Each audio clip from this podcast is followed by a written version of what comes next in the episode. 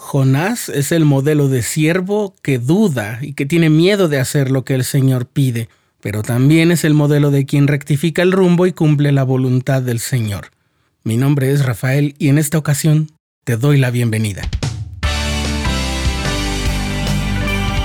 Esto es el programa diario con Rafael Vázquez.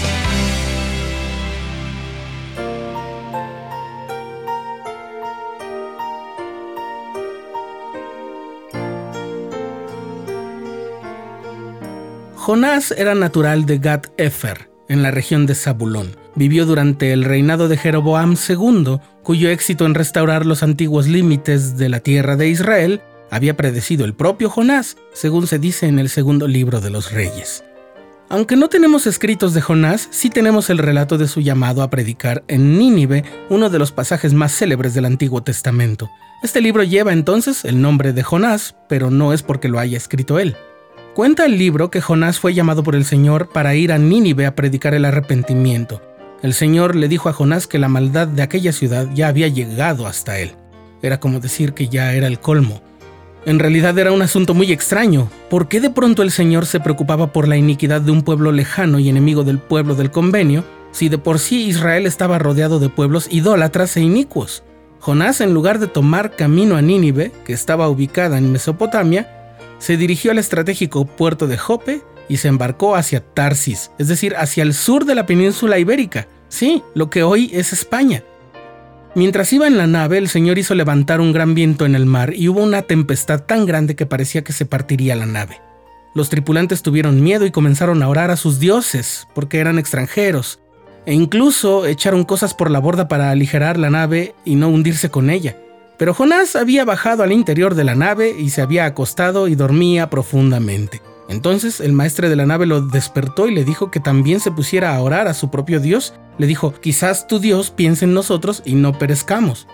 Entonces los marinos echaron suertes para saber quién de los que viajaban era la causa de la tempestad, y la suerte señaló a Jonás, quien tuvo que confesar que era hebreo, que adoraba a Jehová, el Dios de los cielos, y que lo había desobedecido.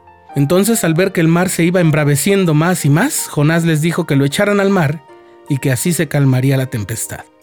Al principio los marineros se resistieron a hacerlo, pero el mar empeoraba, de modo que oraron a Jehová para que no hiciera caer la sangre de Jonás sobre ellos, y lo echaron al mar, y el furor del mar se aquietó.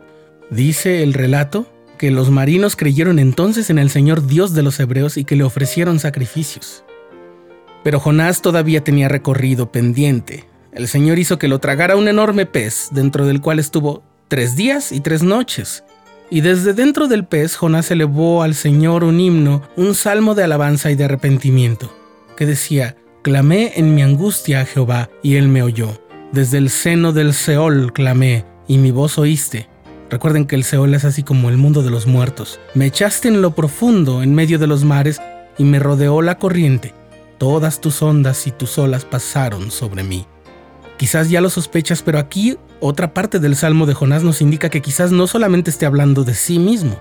Dice, descendí a los cimientos de los montes, la tierra echó sus cerrojos sobre mí para siempre, pero tú sacaste mi vida de la fosa. ¿Ya te suena familiar? Hace rato cuando hablábamos de que Jonás dormía durante la tempestad, ¿no recordaste que Jesús, aunque siglos después, también iba a dormir cuando la embarcación en la que estaba junto a sus apóstoles estaba a punto de zozobrar en una tempestad. Y luego se levantó y calmó los elementos, que fue lo que también hizo Jonás al ser echado al mar.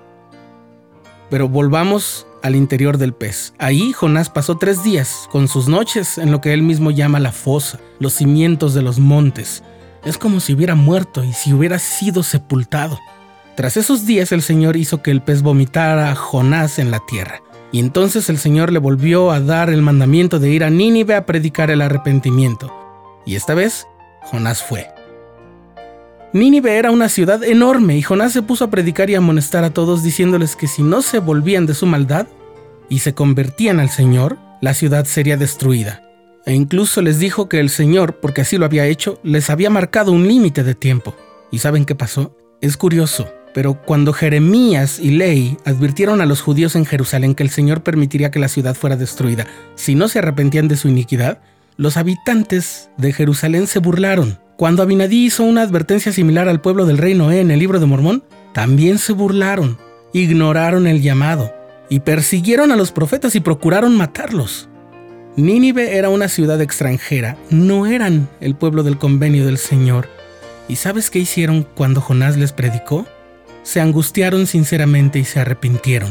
Mostraron de todas las formas que pudieron estar arrepentidos y oraron a Dios para que no los destruyera. Incluso el rey decretó ayuno y oración y la ciudad fue perdonada. Jonás se había alejado de la ciudad para ver si el Señor la destruía, pero eso no pasó.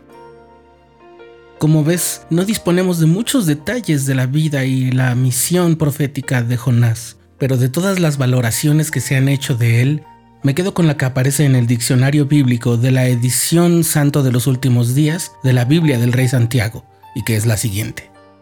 Quien haya sido el escritor del libro de Jonás insiste en que el profeta no tiene la misma perspectiva que tiene el Señor, pero más importante aún es que queda de manifiesto que el amor de Dios no se limita a una sola nación. Muestra que el Señor reina en todas partes, sobre el mar y sobre la tierra. Muestra que incluso entre los paganos puede haber conversos sinceros, también pone en evidencia que la luz de Cristo ilumina la mente de todas las personas, por lo que los habitantes de Nínive fueron conscientes del pecado y esa luz los prepara para reconocer que Jehová es Dios. También Jonás, que está tres días y con sus noches, sepultado figurativamente en el gran pez y luego resurge, es una figuración de la vida de Cristo, de su muerte y de su resurrección.